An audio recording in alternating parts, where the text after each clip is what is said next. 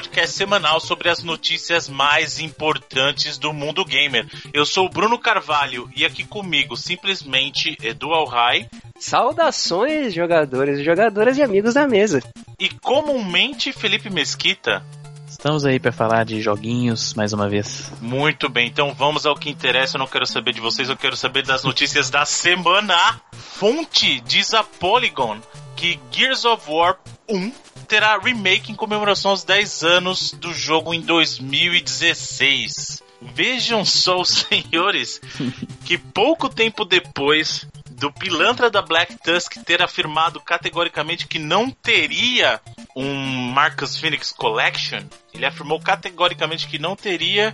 Existe agora essa fonte que não é não é alguém da Black Tusk, na verdade a Polygon só diz que é que é uma fonte né? Então não, uma fonte confiável, né? uma fonte confiável, mas não especifica quem é, de que eles teriam inclusive imagens do jogo e teriam visto o multiplayer desse remake do primeiro Metal do primeiro Metal Gear, não, do primeiro Gears of War, né?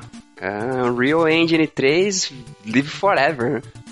O engraçado é que assim, se a gente for pensar na importância de uma pergunta correta, às vezes faz a diferença. Porque perguntaram para ele se teria uma Marcus Phoenix Collection. Com os três jogos, né? né? Que seria, seria o correto. O equivalente, que seria o equivalente a uma Master Chief Collection. Então seria o primeiro, o segundo e o terceiro jogos.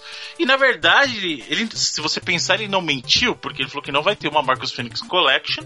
Teoricamente, ele não mentiu porque o que está anunciado aí, o que essa fonte, não é nada oficial ainda. A Microsoft não se pronunciou, a Black Tusk não se pronunciou. Até porque, pelo que eu tô entendendo da história toda, dizem que não é a Black Tusk quem vai desenvolver, quem vai. A desenvolvedora desse remake vai, vai ser a Splash Damage, que é a desenvolvedora do, do Brink, uhum. né? Que era um FPS que mesclava coisas. Era meio um FPS com o Mirror's Edge, né? Tinha aquela coisa do parkour, do parkour e tal. E assim, então, pelo que eu tô entendendo desse monte de especulação até agora, porque ninguém confirmou nada, não é, não é oficial isso, vai ser essa desenvolvedora que vai cuidar disso, enquanto a, a Black Tusk vai, vai seguir com a série principal, digamos assim. Agora, uma coisa que me deixa chateado, de verdade, assim, apesar de eu querer muito um remake, eu acho que aí é um pouquinho de pilantragem fazer o remake só do primeiro. É, o, o, ideal seria já lançar o Collection, por que não? Eu também acho que seria muito mais honesto você fazer como foi feito com o Master Chief Collection, aquela coisa de lançar todos os, os, jogos, né? No caso do Master Chief Collection era o Halo do 1 ao 4 e ainda vai ter o DLC gratuito para quem comprou o jogo antes do período todo de eles terem consertado, entre aspas, né? Os problemas do, do matchmaking do ODST, né? Então, assim, eu acho bacana. Assim, eu não vejo ninguém reclamar do preço do Master Chief Collection, por exemplo. Que é, um, é, um, é uma série de jogos, é uma baita de um valor agregado, né?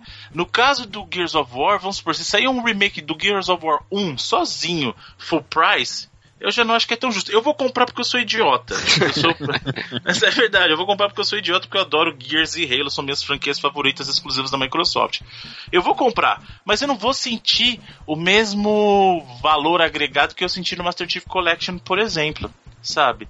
Então não sei se vocês concordam comigo. O que, que, que, vocês acham disso? Sabe o que eu acho estranho? Porque a gente provavelmente vai ter um Gears of War 4, né? Ou qualquer nome que eles vão dar pro jogo aí. E a gente vai saber mais da E3. Acho que gente, se esse remaster for real mesmo, a gente vai saber só na E3 também, ter certeza. Mas não seria mais inteligente, por exemplo. Porque se você vai fazer um Gears of War 4, você tem que trazer pelo menos o, o mais recente ali na, na cronologia da história, que seria o 3, por exemplo ou até dar um segmento do, do Judgment, tomar que eles não façam isso. Mas, entendeu? Acho que se você trazer o primeiro jogo da, da franquia e aí daqui a um ano você lançar o quarto jogo numerado da franquia, é meio esquisito, né? Tem um gap muito grande ali entre as duas. Se você quiser estar tá introduzindo a franquia em, em outras pessoas, entendeu? Pode ser que também a ideia seja fazer remakes, remasters separados. É que todo, não, cada vez que um jogo é fizer 10 anos, eles vão fazer eu acho, eu acho que eles um. vão é fazer isso, né? mas isso é sacanagem, entendeu? Porque aí vai fazer menos sentido ainda. Porque assim, vamos, vamos supor que eu acho que seria um plano ideal. Tá, um plano ideal. Eles querem dar mais tempo pro pessoal da Black Tusk terminar o Gears 4. O que que faz?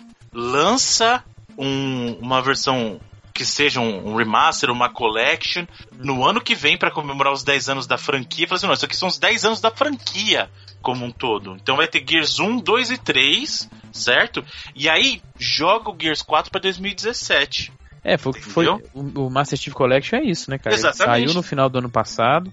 E aí agora a gente Apesar de não ter não tá 100% tecnicamente o jogo, né? Ele teve vários problemas com o matchmaking, uhum. foram resolvidos há poucos meses atrás. Ele é um baita negócio, cara. É você introduzir a franquia inteira. Sim. A história do Master Chief inteira. Né? Pra quem não disco, né, conhecia, né? né? E, e, é uma coisa assim, matou a vontade do pessoal de Halo por aquele ano. O primeiro ano não ia ter um Halo novo.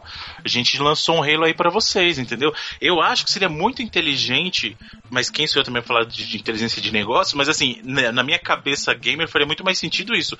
Lança Marcos Phoenix Collection com os três jogos, o primeiro, o segundo e o terceiro da franquia. E aí no ano seguinte, em 2017, lança o Gears 4 tá? Uhum. Agora, vê se. De novo, a gente tá falando de especulação, porque ninguém confirmou mesmo. Pode ser, inclusive, pode ser que não tenha nada, o que eu acho difícil, já que dizem, diz a Polygon que viu. É, tem até um screenshot, uma foto né? da foto, assim, né? Exatamente. Feita, ah, eu acho difícil não ter, mas pode ser também que eles confirmem no final das contas que vai ser o, vão ser os três jogos. Pode ser.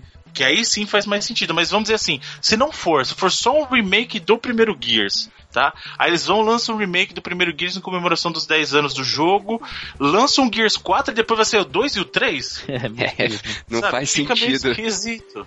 Né? Então, assim, eu, do ponto de vista gamer, eu acho que faria muito mais sentido e a galera se sentiria muito mais, digamos, recompensada com a Marcos Phoenix Collection 1, 2 e 3 ficaria, eu tenho certeza que muita gente ficaria muito feliz pelo pacote como um todo e aguardaria felizaço o Gears 4 para 2017, sabe? Sem contar que seria um chamariz para vender unidade também, né? Com Fazer bundle, igual o Xbox faz bastante bundle, né? Pô, imagina Sim. um bundle Gears Collection. Com certeza ia, vender, é. ia mover muito unidade, cara. Ia mover muito unidade. Sabe que é engraçado? A gente tem um caso parecido na Sony, que é o do God of War, né? Que vai ser só o 3. Uhum. Vai ser remasterizado. Mas já faz um pouco mais sentido, porque ele é o último, né? Ele é o fim da. Sim, ele saiu exatamente antes do que viria agora, né? Então... Isso. E, e é, aquele negócio que você falou do preço, ele, por exemplo, ele não vai ser full retail, né? Ele vai custar R$39,90, 39 dólares, eu acho. Uhum. Já, por exemplo, acho que por esse valor até valeria a pena o guia só o primeiro, né? Mas valor, hum. do ponto de vista econômico, né? Não do, do, É, não, do ponto de vista de valores, tudo bem. Agora o que eu digo é que eu ficaria não... muito mais feliz pagar full price nos três é, dias. Com como eu ficaria muito mais feliz, entre aspas, ah, porque eu acho que eu não vou comprar esse do God of War, mas eu ficaria muito mais feliz se fosse o 1, 2 e o 3, por exemplo, pelo, pelo full price, entendeu? É, visto do que, de como que foi o God of War 3, acho que eles vão ter que tomar outro approach, né? No, no próximo jogo, né? Acho que não dá pra seguir aquela história mais, né? Eu já falei que o meu sonho é que eles sigam a história original do David Jeff, porque seria a sequência do primeiro God of War. É ele com outras mitologias, aí seria louco. É entendeu? Tipo, ele acabou com a mitologia grega, agora ele vai é pra mitologia nórdica, mitologia egípcia e vamos pras cabeças. Eu acho que aí seria, seria o canal. Tá seria inclusive muito bacana. Imagina se cada God of War fosse uma, fosse mitologia, uma mitologia diferente. diferente. Essa é a ideia que todo mundo espera, né? O cara já destruiu tudo que tem lá no, no Olimpo, destrói as outras também, pô. A ideia do David Jeff era uma ideia foda, porque assim, depois que ele destronou o, vamos lá, o deus da guerra, os outros deuses das outras mitologias iam querer assumir aquele cargo, entendeu? Então assim, eles que na teoria invadiriam e mexeriam com ele. Ele tava lá na boa, ele tava na dele. Os outros deuses das outras mitologias que ô oh, meu filho, você não merece lugar, sai daí. Faz que nem Faz que nem Cavaleiros do Zodíaco, né, cara? Coloca Viking, Babilônia, coloca tudo que for mitologia. Mas seria foda. Pensa, pensa bem.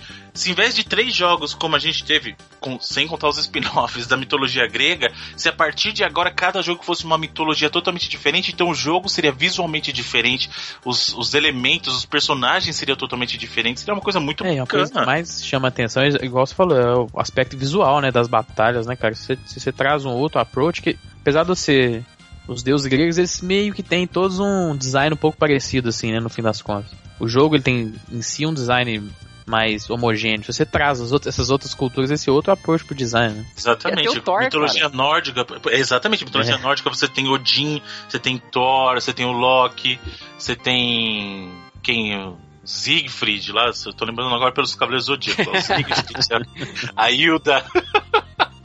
Muito É. bem, senhores. Mas, mas chega, já falou bastante. Que God of War nem era o tópico da conversa, que era Gears of War. Vocês estão confundindo. É GOW, O só tá porque se confundindo GOW o é, vai é. tudo. Né? Só vale lembrar que o remaster nunca sai das notícias, né, cara? Sempre tem uma notícia de remaster toda Exatamente. semana. Inclusive, se você quiser ouvir um- uma discussão sobre o remaster, a gente fez uns programas anteriores, né? Os foram, foi, foi alvo de tópico da semana em programas anteriores, vale muito a pena ouvir. Inclusive, o pessoal acha que podcast é de notícia, tudo não compensa ouvir depois, mas vou falar a verdade, as discussões dos tópicos da semana são extremamente relevantes a qualquer momento que você queira escutar. O Reloading não é podcast com prazo de validade, hein? Você pode ouvir também eh, os programas anteriores, vai até se divertir bastante com algumas conversas meio malucas que a gente tem. Mortal Kombat, um abraço. Muito bem, senhores. Confirmada a data de lançamento para Mighty Number 9, 15 de setembro de 2015, hopefully, né? O Mega Man genérico? Mega Man genérico não, porque ele é o Mega Não, não, Man. nada É o, genérico. o, o Mega Man que vale, Mega Man né? oficial, Ele é. o Mega Man oficial porque ele é do criador do Mega Man. né? Então, É. assim, se tem um Mega Man aí que vale, é esse. É o, Mega... é o Mighty Number 9. Ô Bruno, explica pra galera aí o que que aconteceu da treta desse jogo pra ele ter feito, ao, ao invés de ter feito um novo Mega Man? Então, o que acontece foi o seguinte, o, Keiji Inafune, ele saiu brigado da Capcom, né, porque a Capcom meio que aloprou ele com o Mega Man, como a Capcom alopra todo mundo com a própria franquia, como foi o caso do Shinji Mikami, né, como foi o caso do próprio Inafune, E, assim, eles criaram essas franquias, mas a dona da franquia, a dona da propriedade intelectual é a Capcom. Né, porque eles criaram essas franquias dentro da empresa já. E aí chega um dado momento que começa a ter uma divergência de direção criativa que os criadores querem levar e que a empresa quer levar. E ambos os casos, no caso do, do Shinji Mikami, vocês sabem, é do Resident, É, né? que ele foi fazer o Evil Within, que é um bom jogo também. Que é um bom jogo. E aí o que acontece? Nesse momento em que ocorre esse desentendimento, eles preferem sair. Esses caras têm um orgulho muito grande. E até com razão, né? Porque, pô, querendo ou não, eles que criaram aquilo, né? E aí você vê que a Capcom às vezes dá uma aloprada. Então eu, eu acredito muito que nem o Mikami e nem o, o Inafune eles ficaram felizes com as direções que estavam tomando com as franquias dele. E aí eles resolveram sair. E quando eles resolvem sair, eles têm que criar algum projeto e acho que na cabeça deles eles tentam replicar alguma coisa que seja muito semelhante com aquilo que eles criaram. Então por isso que eu falo que não é uma cópia, porque foi ele que criou, ele tá copiando ele mesmo, entendeu? E aí no caso do Mighty Number 9, o Inafune levou isso pro Kickstarter, foi um projeto do Kickstarter que arrecadou. A galera abraçou, né? Abraçou, não. Eu, eu sou um backer do projeto, né? Então eu tô esperando faz um bom tempo. Aliás, a gente criticou muito a questão do pre-order, de não existir o jogo, mas o Kickstarter a gente até mencionou. Querendo ou não, tá- é um voto. É assim, é um voto de boa fé que você tá dando num projeto, num produto que nem existe mesmo, sabe? É, e até Contando que vai financiar. E eu não me arrependo. Eu vou falar pra você, todos os projetos que eu abracei no Kickstarter é, são projetos que eu tenho muito orgulho. A questão do próprio Uia, que a gente vai falar ainda hoje em notícia. O Vai, próprio. vai, que vai precisar apoiar de novo. O próprio Pier Solar, que ainda tô aguardando minha versão do Dreamcast que não chegou pra mim, mas na versão do, do Mega mesmo. O próprio Mighty Number 9, que eu sou backer desde o início, eu já tô esperando faz um bom tempo e tomara que chegue pra mim 15 de setembro mesmo. Um livro que chama Genesis Work, eu não sei se vocês já viram, que é um livro feito pra com uma série de é, keyframes, uma série de. É um livro contando a história do Mega Drive, sabe? Então você tem blueprint do console, é um livro fantástico, sabe? Então é, tem muito projeto bacana no Kickstarter que realmente não viria a existir se não fosse essa plataforma, porque os caras não têm a grana, né? E o, e o Mighty Number 9 foi um projeto que o Inafune queria fazer, mas ele não tinha grana. E aí, pessoal, ele levou pro Kickstarter, o pessoal abraçou a ideia. Realmente é um jogo muito bacana. Ele lembra Mega Man em aspectos, né? Em diversos aspectos aí, mas também tem elementos próprios, né? De gameplay e tal. Você vê que ele tá com uma, jog- uma jogabilidade que ele, ah, digamos assim, ele, ele prioriza mais uma coisa mais rápida, ele Tem te dá. dash, né? O Exatamente, então integrado. o dash você absorve o inimigo tal, e tem combo, então quanto mais rápido você absorver os inimigos, matar o inimigo e absorver melhor tal. Então ele tem um elemento mais de time attack ali, é, que dá mais dinamismo pro jogo, né? Dá uma urgência, um senso de urgência maior no jogo. E o que, além desse anúncio da data, na verdade, o que parece que eles conseguiram uma parceria para ser publisher nesse caso, né? Então, teoricamente, o que acontece é que agora eles fecharam essa data e é importante lembrar isso na verdade é um atraso porque eles tinham prometido o jogo por diversas vezes foi, foi cogitado data e a última data anterior a essa de 15 de setembro era para primavera americana e a primavera americana na verdade é um período de abril até junho ali que é quando começa o verão americano Né? Então, na verdade, isso é um atraso na data. Mas, para compensar isso, eles ofereceram conteúdo adicional. Então, assim, ó, para compensar isso tudo e para firmar essa parceria que a gente tem como benefício para vocês, vai vir DLC gratuito, vai vir uma série de, assim, outros idiomas que não estavam cogitados para o jogo, vai ter idioma de dublagem e de legenda também, então vai ter português do Brasil, inclusive, né? Então, isso vai trazer, entre aspas, uma série de benefícios para os backers, Na né? dublagem também, Bruno? Então, Não, a dublagem não, a dublagem não vai ter PTBR. Não, acho que a dublagem vai ter em francês, tá? Acho, acho que ela tem, acho que ela vai ter em japonês também. É, a- é- a dublagem vai ser, pelo que eu entendi, em inglês, japonês e francês, a dublagem. E legenda tem várias, né? E aí a Inclusive, legenda vai ter várias, inclusive legenda PTBR. Ah, se bem que se for no mesmo esquema dos Mega Mans clássicos, nem precisa de muita história, né? Não, mas é bom, assim, eu Mas acho é legal você ver que hoje até os, os indies têm esse trato do essa português brasileiro com a gente. né? Eu acho né, isso legal. É um reconhecimento do, do- da, da importância do mercado E o nacional. engraçado é que é português brasileiro. O português de Portugal eles nem mexem mais, cara. Você vê que eles já adotaram o português do Brasil mesmo, todo o, mundo. o oficial, é. É mais antigamente você né? tinha português de Portugal em vários jogos, né? Ah, mas o português de Portugal é mais engraçado. King of Fighters aí, ó, que beleza. Até a dublagem de português de Portugal, mas Não, engraçado. ó, Uncharted, quem não jogou Uncharted ainda tem que jogar Uncharted com português de Portugal, que é primoroso. É um trabalho que. Assim, ele aumenta o fator de diversão em 200% no jogo. Pois é, cara. Não, e o legal do, do Mario Number 9 é que pros colecionadores aí que ele vai ter uma versão retail também, né? Sim. Em disco pra comprar, que é bem bacana. Que acho que vai ser um pouco mais caro, 10 dólares mais cara, né? É, falando, a gente falou aí de legenda em brasileiro, a importância do- da língua brasileira, nossa língua maravilhosa aí. Temos uma novidade envolvendo o Brasil também, vejam só vocês. Torrent, indie desenvolvido pela brasileira Sword Tales, terá lançamento simultâneo para PC e PlayStation 4. Vejam só vocês que bacana. Pre-order também, Bruno? Já comprou?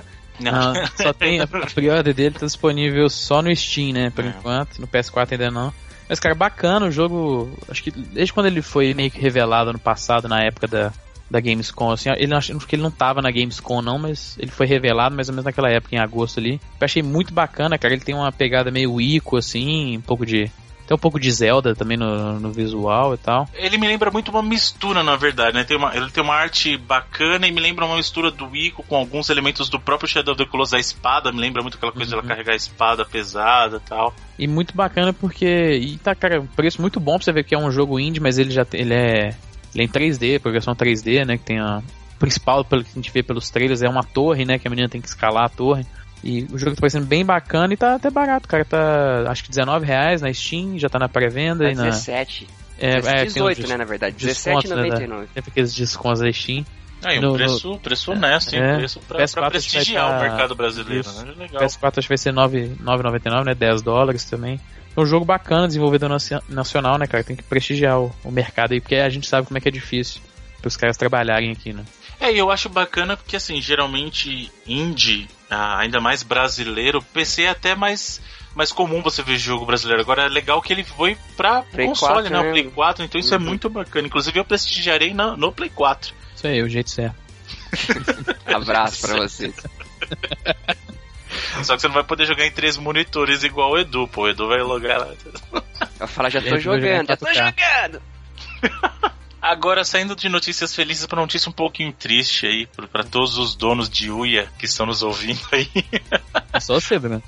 Uia vai a leilão para se recuperar de dívidas, gente. Olha que absurdo Aí, Bruno, isso. compra, compra os caras aí, velho. Ajuda eles aí, compra eles aí. Você que, é o, você que é o único dono de Wii do Brasil, velho. Compra, ajuda os caras, velho. Não sou o único, mas eu sou muito orgulhoso de ter um Uia, porque eu acho um baita de uma ideia, um console legal. O Uia, se você pensar, ele é um Zibo que quase deu certo. Ele não deu certo por causa das dívidas.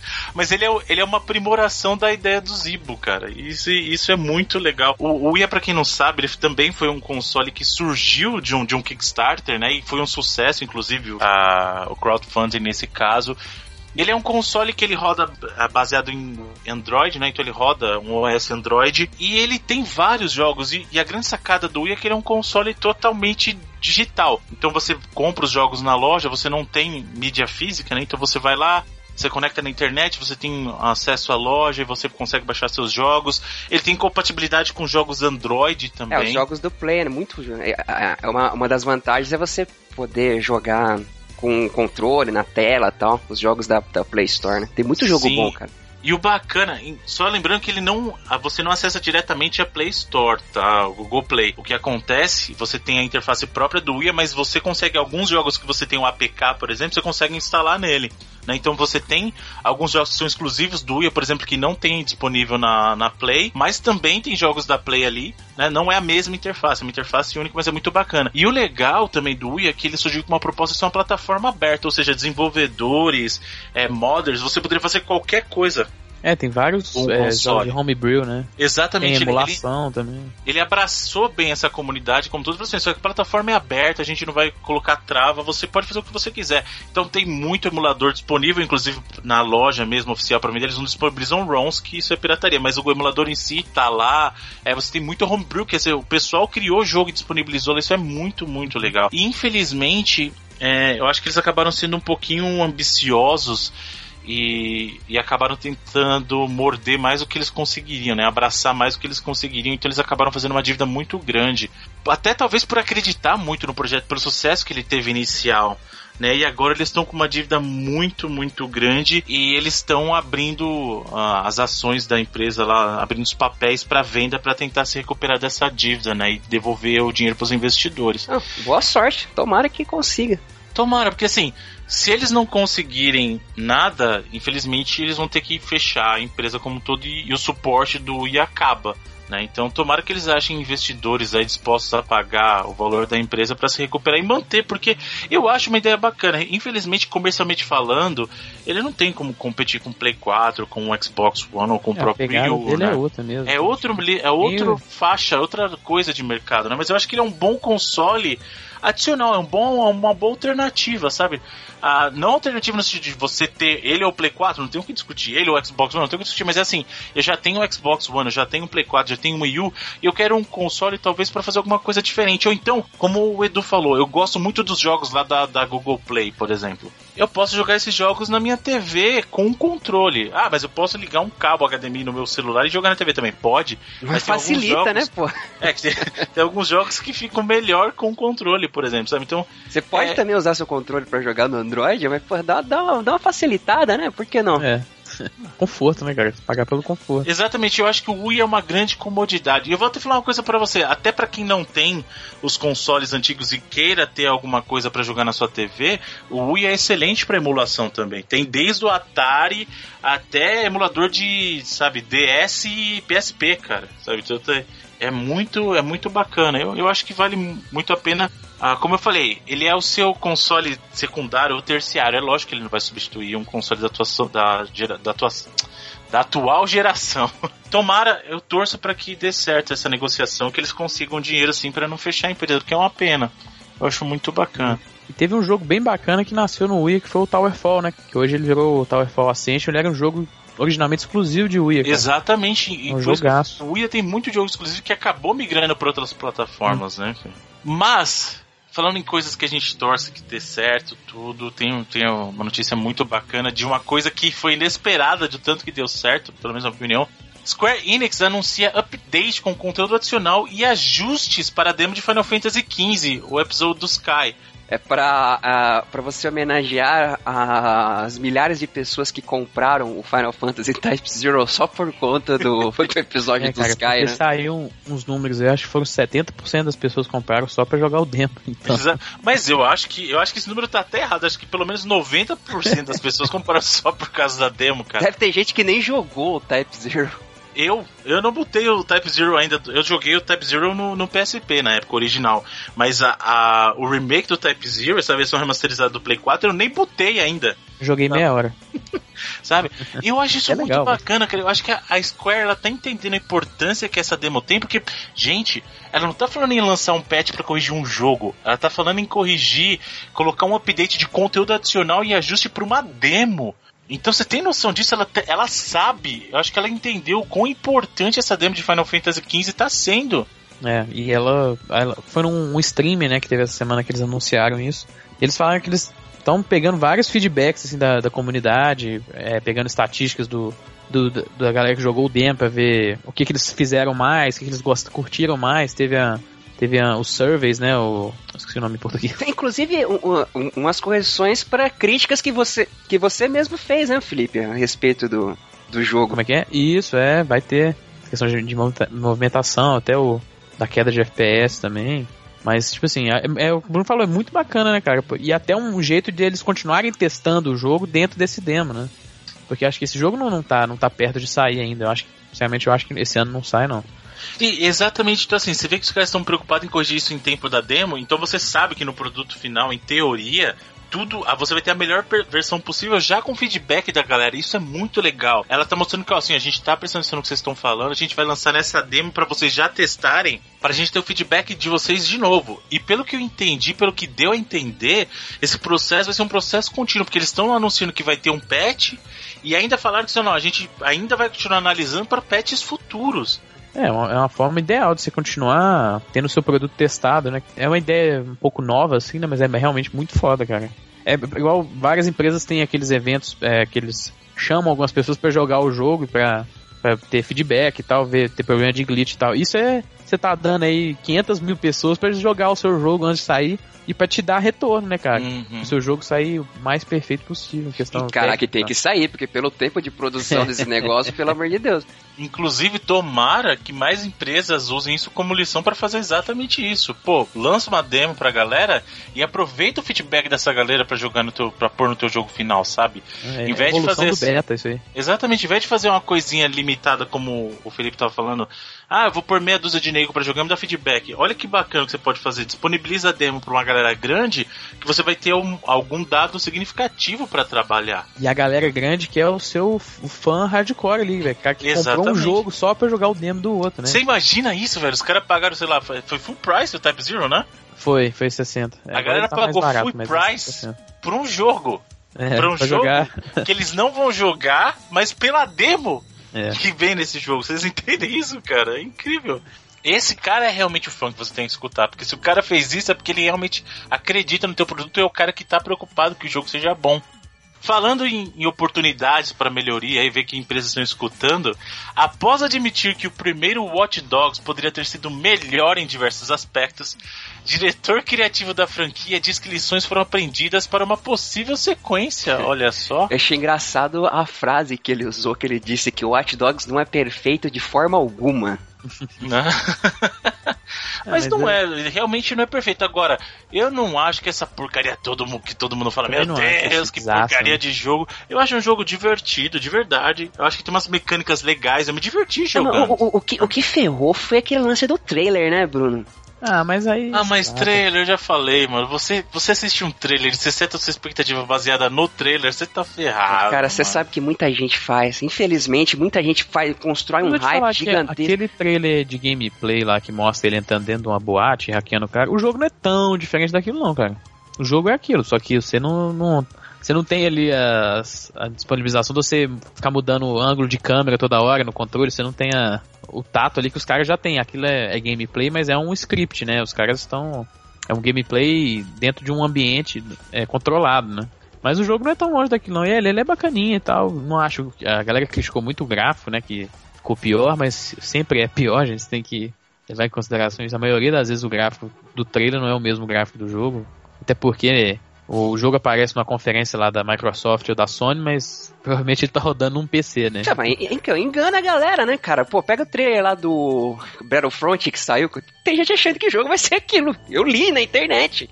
Aí 20 anos de internet aí, pô, a galera tem que ficar com ele também, né, cara? Não dá pra acreditar em tudo já. Estamos aí na oit, oit, sétima geração, já sétima ou oitava? A gente tá na oitava. Oitava geração uhum. já, cara, e a galera fica surpreso quando a empresa não entrega exatamente aquilo, então... Mas eu, tipo assim, acho bacana os caras admitirem que o jogo não é perfeito. Sabe qual é o problema? Buscando melhorar, que eles falam que vão arriscar mais no próximo jogo. É, o problema é que muita gente confunde, tem, tem várias coisas. Primeiro é assim, game footage é uma coisa, game engine é outra. Certo? Game footage in engine é.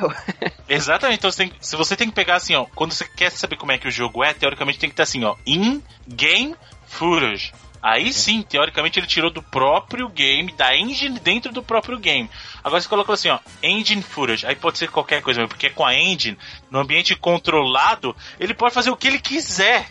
Tem que tomar muito cuidado com isso, cara. E o caso do Star Wars tava na cara que não é o, o, estado final do jogo, de verdade. Pode ter sido com a engine do jogo? Pode ser, mas se eu for, faz, se eu for fazer um vídeo aqui de dois minutos num ambiente totalmente controlado, eu posso jogar os specs lá pra cima, pra casa do chapéu e fazer um puta de um vídeo. Porque ele não vai ter que rodar de verdade. Ele só tem que rodar naquele ambiente controlado com a engine, entendeu? Então isso tem que tomar cuidado, gente. A engine por si só não tem a limitação do ambiente, a não ser que a engine esteja rodando no próprio ambiente e no jogo, né? E o negócio do Watch Dogs, né? A galera criticou, xingou bastante, mas vendeu, sei lá, mais de 10 milhões, eu acho, né? Então era meio óbvio que os caras iam investir numa sequência. É, veremos, né? Vamos ver. Eu, eu acho. Eu acho que o Watch Dogs 2 vai ser um jogo muito melhor, tem um puta de um potencial, justamente porque o primeiro permitiu que ele tivesse essa visibilidade toda e os caras entenderam o que eles fizeram de errado. Hum. E aí, vocês têm que lembrar também o seguinte: o Watch Dogs era uma franquia totalmente nova. E é um terreno que a Ubisoft não tinha tanta experiência assim, fazer um jogo de mundo aberto, uma coisa mais futurística, né? Então, assim, como eu acho que como primeira entrada numa franquia, acho que foi uma coisa honesta, de verdade, acho que foi. E agora eles vão aproveitar e aplicar isso. Você vai comparar GTA 1 com GTA 5 agora, por exemplo? Caraca, GTA 1 tanto tá... que é injogável hoje em dia, tá muito é, o próprio você vai comprar o GTA 4 com 5, por exemplo, que eles estão na mesma geração, né? Ou, ou pega, é. sabe, quando o GTA migrou pro 3D, que é GTA 3, o tanto que ele evoluiu até chegar onde tá. É, né? Isso. Então, assim, a primeira entrada da franquia, dificilmente ela vai ser a melhor. No, no, mundo dos videogames, no mundo do, do, cinema pode até ser, mas no mundo dos videogames, dificilmente a primeira entrada de uma franquia nova de cara vai ser a melhor. É, eu acho até difícil de, de lembrar alguma aqui, cara. De cabeça eu não, realmente não consigo te falar nenhum. Tem gente que... O primeiro jogo foi melhor, sabe? É, tem gente que questiona que Resident 1 é melhor que o 2. Eu não acho. Eu acho o 2 como jogo bem melhor que o primeiro. Eu gosto muito do primeiro Resident, mas eu acho que o 2 como jogo é melhor. Tomb Raider 2 é muito melhor que o primeiro Tomb Raider, Sonic por exemplo. Não, aí, aí a gente vai discordar um pouquinho. eu gosto bastante do Sonic 1. Mas Sonic 2. do Sonic 1, em mas... termos de mecânica, sim, ele é melhor. Em termos de mecânica, mecanicamente falando, Sonic 2 é melhor.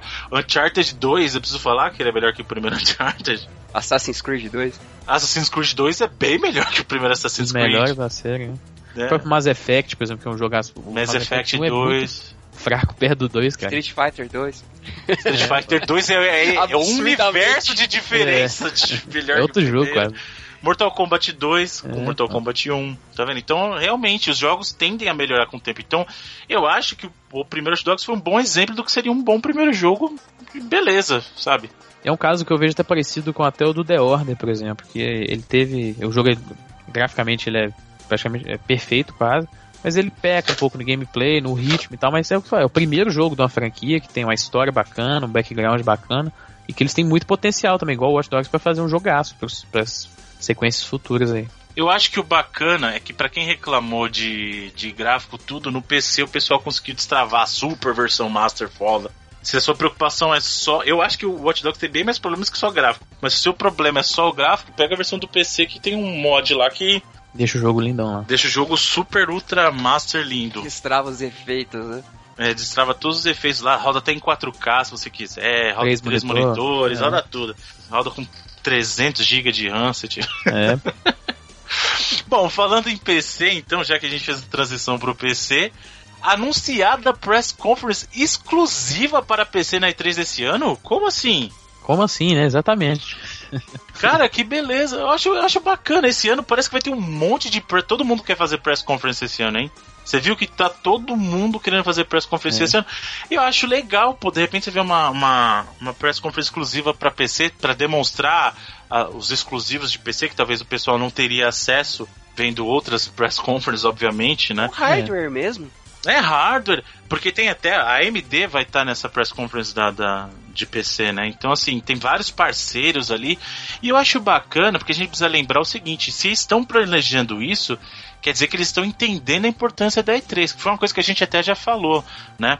A E3 é um evento para o público gamer, mas é nesse momento é um evento de, de público gamer de que console, tem atenção né? do não, mas que tem atenção do mundo inteiro. Ah, então sim você vai ver que tem a mídia, mesmo que não é mídia especializada, tá lá para fazer a cobertura dado o porte da E3, né? Então você vê que ah, o pessoal pensando em fazer a Square fazendo a sua própria press conference, sabe? Ela ah, agora uma press conference para PC, então quer dizer, a Bethesda querendo fazer uma press conference para mostrar as coisas dela, quer dizer, tá todo mundo entendendo essa importância da E3. Eu acho que isso é muito bom porque isso só engrandece o evento.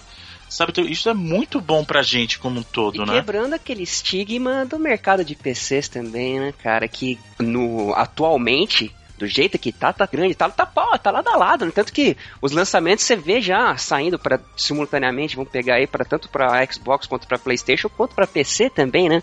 Uhum. É, o negócio que a E3 a gente sempre acaba focando nos consoles porque a gente tem a, as, as empresas de console, né?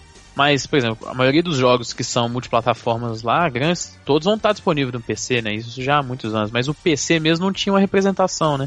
Hum. Igual, por exemplo, a gente teve a Blizzard, por exemplo, com o WoW, até com o Overwatch lá, que é o novo shooter deles. Eles não teriam espaço na E3, porque esses jogos não vão sair para console. Tem alguns jogos da Paradox, como os RPGs que eles teve, igual teve o Pillars of Eternity aí, que tá fazendo muito sucesso no PC agora. E é, é o que o Edu falou também de hardware e tal, é, é interessante, né, cara? É, o, o PC faz parte do mercado de videogame, né? Exatamente. Né? Então ele. É importante ele ter a sua, o seu espaço. Engraçado que vai ser uma conferência que tá marcado com 3 horas de duração, né, cara? Que é coisa Muita pra coisa. Vamos ver o que eles vão ter aí. Parece que vai ter um novo jogo do, do Cliff Plesinski, né? Exclusivo para PC, né, Felipe? Exclusivo pra, por enquanto ele é exclusivo para PC, cara. E, cara, e muito bom, né, cara? Eu, eu, já falei aqui várias vezes que é, é minha época favorita do ano, cara. Quanto mais conferência pra mim, melhor. Vai ter bastante assunto, né? Rende assunto, é. isso é bom. É, eu quero ver na hora de gravar o reload, né? Vai ser dois, duas semanas só falando, Sander. Tem que ser dois programas. Bom, ainda nesse mundo do PC, tal, tem uma notícia que a gente citou semana passada e já voltaram atrás, gente. Steam suspende venda de mods meros dias após inauguração, após acusação de plágio e críticas da comunidade. A internet fazendo força aí, cara. Mas deram uma, deram uma estilingada forte, hein? A gente tinha comentado que teria um, o lado dos bons e ruins, né? E tá aí, a galera falou do lado ruim porque já tinha gente é, usando de má fé pra vender, copiando mod dos outros e colocando para vender. É, é, complicado, né, cara? Cê, às vezes a intenção é boa, mas a execução, a galera acaba fazendo bobeira. E o, o, o, o mercado dos, dos modders também, a galera tem aquele, aquele lance meio que o código de honra, né? De fazer de gamer pra gamer e tal. Aí o nego tacou o pau. E é legal da, da Valve de ter ouvido o pessoal. É, eu acho que ela, eu vou dizer a verdade, eu, acho, ela, eu acho que ela fez muito mais pelo problema do plágio do que, que pela feedback, então, do né? que pelo feedback. Eu acho que ela percebeu o problema que ela ia ter na mão. Para quem não sabe, esse problema, essa acusação de plágio foi o seguinte: teve um cara que lançou um mod pro Skyrim de pesca. E aí no código do mod dele ele tava usando o código de um outro cara. E aí ele tentou alegar que é o seguinte: não, o código do cara era de graça, eu tô usando um código que era de graça, então isso não constitui falha, mas lógico que faz, porque aí então todo mundo vai ficar copiando o código de todo mundo. Quer dizer, o cara que quer dar um mod de graça, alguém vai lá, copia o código dele e lança pago e o cara se prejudica, entendeu? Então, na minha visão, eu acho que foi muito mais por essa polêmica do que ouvir a comunidade. Ouviu a comunidade, na minha opinião, na minha opinião, não. Foi por causa disso aí e porque tinha muita gente lançando mod lixo. Tipo, não, a, galera, lançando... a galera tava zoando bonito. Tinha mod de uh, velas no chão, 100 dólares. É, então, sabe, é ridículo isso, cara. É, e era óbvio que isso ia acontecer, óbvio, sabe? E aí você vai fazer o quê? Você pagou pelo mod do cara que é uma porcaria, você vai fazer o quê? Dane-se, é óbvio que tava, sabe, é, a ideia é até legal. Bom, a ideia é legal para você pensar em incentivar o pessoal que realmente cria, né, o mod e tal. Agora, que isso ia acontecer era inevitável, gente. Então, assim, acho bom que eles tenham tirado para evitar esse tipo de coisa, porque realmente é difícil você gerenciar isso, quem tá usando o código de quem, e vão voltar pro status anterior. Agora, eles têm a oportunidade de tentar retrabalhar esse modelo para ver o que que dá. Ah, não, não sei se é, não sei se a, a, a, comunidade aceita, cara, porque eles, foi muita, foi muita feedback negativo, muita coisa, cara. É como tu falou aí mesmo, a ideia pode ser boa, mas eh, infelizmente o pessoal não abraçou. Aí o pessoal vai ter que é, mandar currículo para as empresas. Quer criar mod e ganhar dinheiro, manda lá. manda currículo para as empresas que eles. Aí você cria DLC para os jogos. Aí, tá vendo? Aí sim você vai ganhar dinheiro. Faz pronto. cartinha, né? Que o Steam tem o, o esquema dos cards, das cartinhas lá. É legal. Eu, eu mesmo já, já ganhei muita grana com essas cartinhas. Sabe o que é uma pena? Uma pena não. É, tem muito mod que a gente sabe que acabou virando jogo. Tipo o próprio caso do Half-Life com o Counter-Strike. Counter -Strike. Né? Acho que ah, é um, é um vários mods de Battlefield assim. também, que os caras viraram estúdio da pessoa fazer. Exatamente, então assim, Battlefield. talvez se existisse essa essa, digamos, esse mercado dos mods pagos, você traria mais gente assim. É, porque eu, eu acredito que a, a ideia deve ter sido, cara, se, se me fizeram um Counter-Strike de graça, imagina se eu investir numa galera que faz isso. Eu acredito que a ideia, a intenção tenha sido essa, né? Uhum. Agora, o problema é que junto com as coisas boas vem um monte de lixo e os espertinhos que vão querer ganhar dinheiro em cima disso, né? É. Esse é o problema. Como é que você faz isso? Né, entendeu? Tinha que ter um controle de qualidade aí que eu acho que eles não vão ter como atender demanda. Como é que você vai avaliar todos os mods que estão colocando à venda? Mas, paciência, faz parte do jogo. Falando em paciência e parte do jogo, vamos encerrar as notícias e. Mas antes disso, Edu, por favor, nos traga as rapidinhas, as notícias que ficaram de fora. Vamos lá, Sr. Bruno Carvalho. Temos as rapidinhas da semana. Uma delas diz, ah, falando sobre o Season Pass do Batman Arkham Knight e a Premium Edition, né? Até aí, normal. Senhor óbvio. Mas quando falaram o preço do Season Pass, que a galera achou meio estranho. Por R$ 39,99, né? O Season Pass, quase o preço de um jogo full price. Nossa, vamos ver o que, que vai vir nessa, nessa Season Pass aí. Felipe, já vai comprar já, Felipe? Não, não, não sou desses caras, não. eu, não, eu, não. Eu não machuco a indústria, os jogadores, igual os, vocês aí que já fizeram pre-order, Bruno já fez pre-order até do, do Batman ainda não. Do jogo da Fórmula 1 que eu fiquei sabendo. eu fiz o pre-order do Fórmula 1 2013. Eu fiz um... Esse aí nós vamos falar daqui a pouco. Outra notícia que também teve aí circulando durante a semana é de que o Oculus Rift está, parece, encontrando dificuldades aí para sair a, a, venda no mercado esse ano. Então parece que o, o Rift ainda não estará nas mãos da, do pessoal nesse ano. O pessoal que tá esperando ver o mimimi em, em, em alta definição no Facebook aí com o Oculus Rift vai ter que esperar mais um pouquinho ver as tags voando na sua cara. É, exatamente. Ver a, a volta foto de bico de pata assim na tua frente.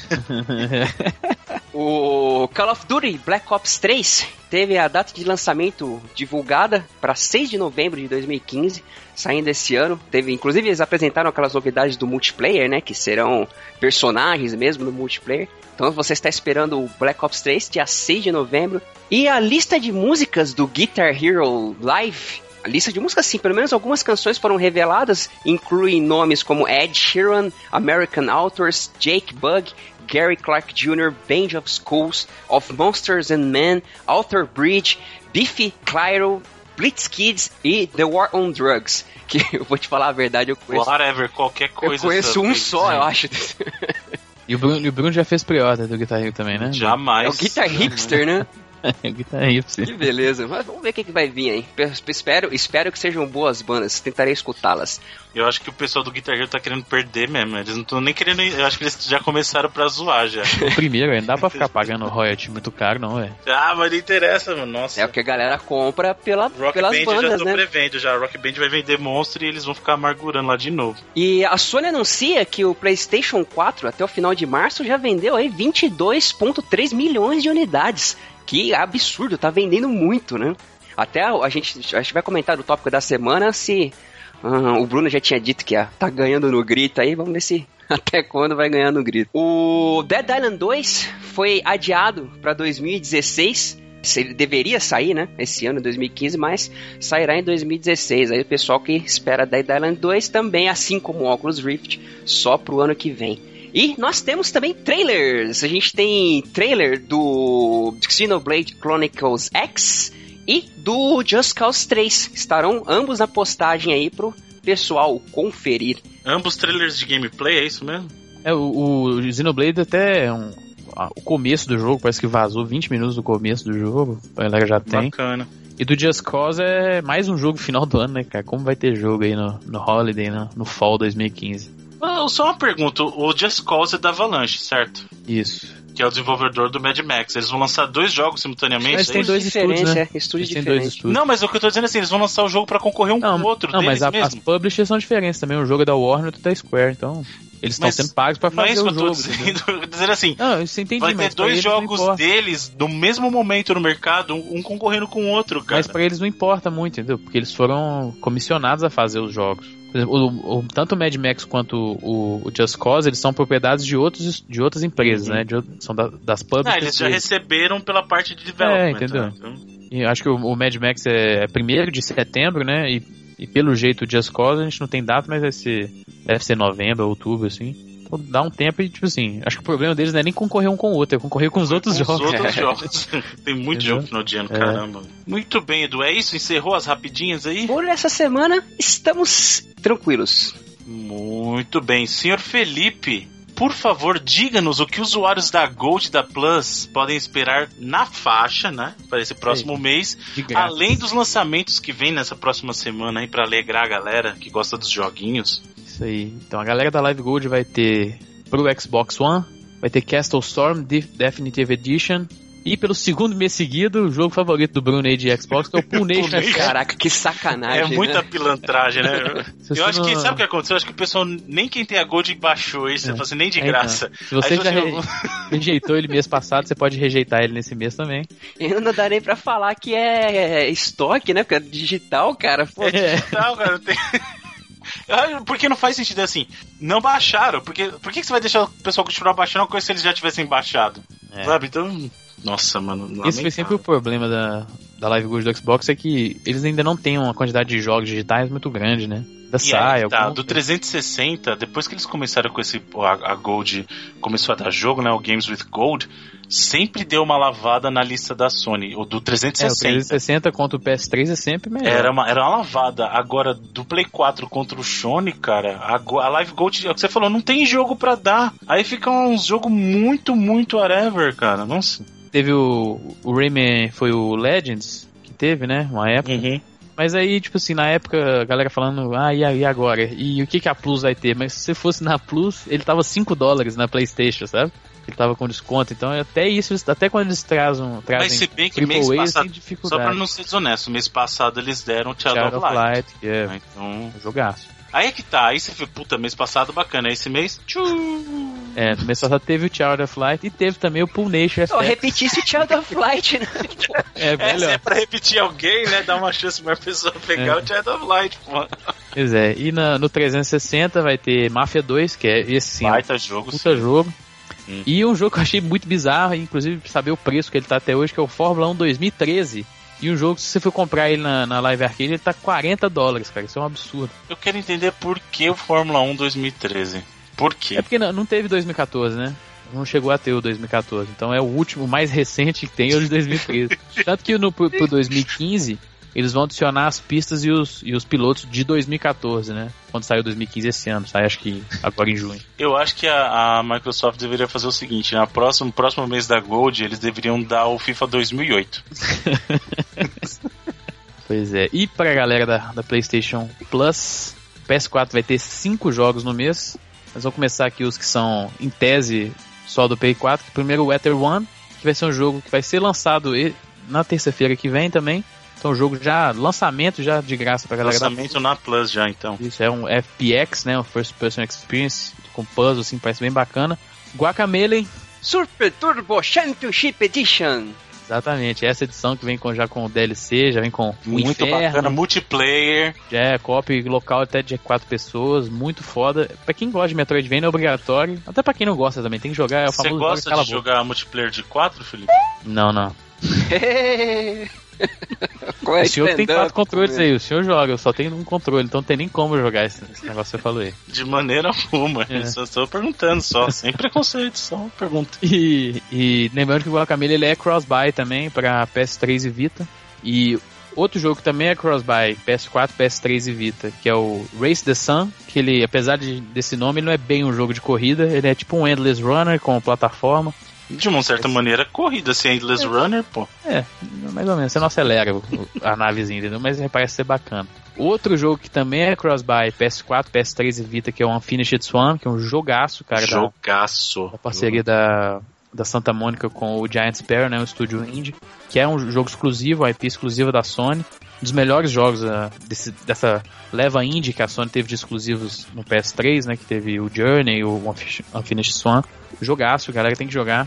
E mais um, cara, é incrível como é que tu- quase tudo cross-buy. O Ho-Ho-Kun, que ele é cross-buy também, PS4, PS3 e Vita, que ele é outro jogo da parceria da, da Santa Mônica, dessa vez com a Honey Slug, outro estúdio indie, outro jogo exclusivo. É, é um meio plataforma, meio. Mas é, não tem tanto pegada na plataforma, o jogo é um pouco mais artístico, assim, ele, parece, ele é bem bonito, a arte dele, bem bacana. A arte dele me lembra muito o Locoroco. Sim, é, é bem parecido. Até na movimentação não é exatamente Locoroco. Não, mas... a movimentação, mas a, a, arte em si me lembra muito. É, é um jogo bem bonito. E por último jogo que é esse é só do Vita, que é o Murasaki Baby, outro jogo exclusivo, é IP exclusiva da, da Sony, que é feita pela Ovo Sonic, um estúdio italiano. E é uma plataforma puzzle side-scroll assim, legalzinho também pro Vita. E lembrando também que pra galera da PSN tá com uma, uma sale, tá com uma promoção aí de jogos japoneses, né? Muito Até semana que vem tem vários jogos bacanas, tem muito jogo mesmo, principalmente pra PS3 e Vita. Sim. PS4 tem menos, mas tem alguns. Vou listar alguns aqui, os mais bacanas. Catherine. Destaque não, Catherine. Pelo amor de Deus, 5 dólares. Você tem que comprar agora. Isso. É muito bom estar tá no PS3 por 5 dólares, jogaço. Demon Souls também pra galera do do Bloodborne aí, que fala que a gente não fala do Bloodborne, que no nosso estilo Demon Souls, que é o primeiro jogo da série espiritualmente. Ou melhor, né? na minha opinião. Ah, é. é, mais ou menos, né? não sei também. Que ele também no PS3 está por 5 dólares. Olha aí, vocês não estavam procurando o primeiro jogo melhor que o segundo? Aí. É, pro Bruno, né? Mas é outro jogo da Atlas, igual a gente falou do Catherine, que ele é da Atlas também. Outro jogo da Atlas que é o Dragon's Crown, cara, que é um site bem bacana Nossa, também. Nossa, velho. Pra, tá... quem, pra quem curtia o Dungeons and Dragons da época é. do arcade, cara, Dragon's Crown é um jogo lindíssimo e é um, é um hack and slash. É beat'em up com elementos é, de hack and slash. É co-op também, né? e é co-op, é fantástico. Inclusive ele é cross-play também, então se você, por exemplo, comprar a versão do Play 3 e tiver um Vita, dá pra você jogar no Vita com alguém que tem no Play 3, então é muito legal. Muito, muito legal. Tá 10 dólares. E Metal Gear Collection, HD Collection no Play 3 também, 16 dólares, vem jogo pra caramba da, e a versão do Vita também tá, né? Isso, a versão do Vita também tá. Que eu não sei se a versão do Vita é diferente, né? Ela não tem os mesmos jogos. É, ela não tem o. Na versão do Vita vem só o 2 e o 3, né? Porque na versão do, do é Play isso. 3 vem o 2, o 3 e o Peace Walker. Mas o Peace não, Walker. Vem... É, tá certo, tá certo. É o Peace Walker vem, vem de. A versão do PSP, se você quiser comprar, também tá em promoção, né? E acho que no, no Play 4 o maior destaque é o Metal Gear Solid Ground Zeroes, né? Que é não é, é exatamente a prequel, né? Mas, é. Pague, não pague. Não, 8 dólares vale, pô. Não, é muito bom. Eu, eu achei muito legal, mas eu só achei legal porque eu joguei de graça. Então não hum, pague. Eu não vou mentir, não. Ah, ele é 8 dólares, vale. Eu acho que eu paguei 5. Eu acho assim, é, é legal, é legal. É legal como uma demo, entendeu? Então... Ah, dura bem ali. É pior que dura mais ou menos o mesmo tempo da demo do Final Fantasy XV mesmo. Exatamente. É, se você tiver louco para jogar e não queria pagar os 20 dólares do começo, que aquilo É, não, então tá mais honesto do que tava antes, que era um absurdo de roubo, mas, né?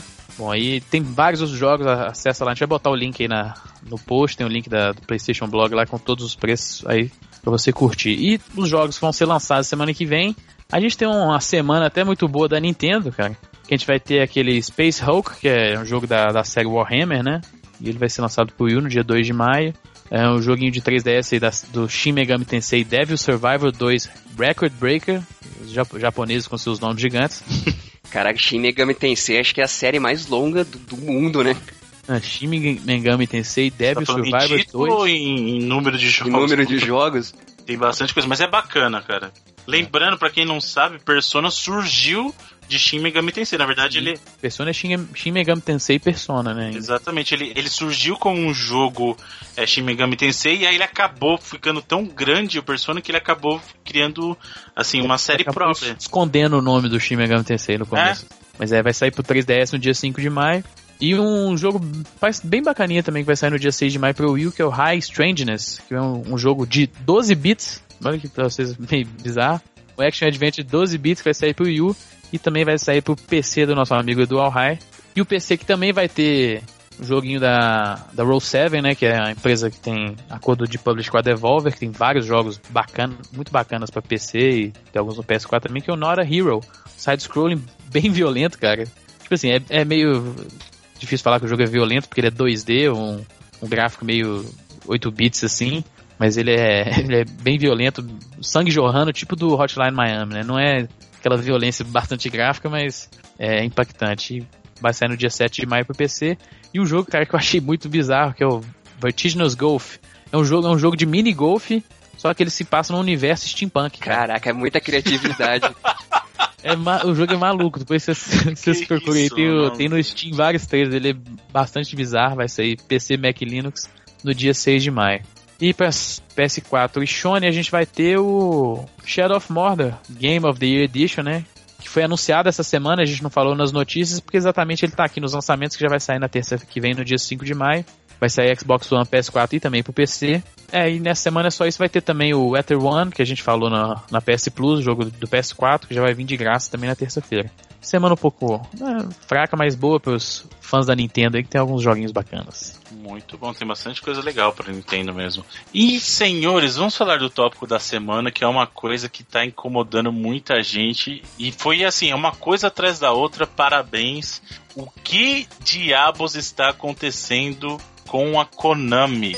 Depois daquela confusão do Kojima, desse negócio de vai, não vai, tira nome, bota o nome dele de volta. Ah, vai sair, não vai. Metal Gear Solid 5 é o último jogo. Aliás, deixa eu até começar com o serviço de utilidade pública. Você que ainda não baixou a demo do que seria o Silent Hills, que é o PT, o Playable Teaser, que na verdade não é uma demo do que seria diretamente o jogo, mas é, uma, é, um baita de um jogo por si só, na verdade. Até a data de publicação, se você está ouvindo na data de publicação desse cast, no dia de publicação você tem poucas horas. Na hora que saiu.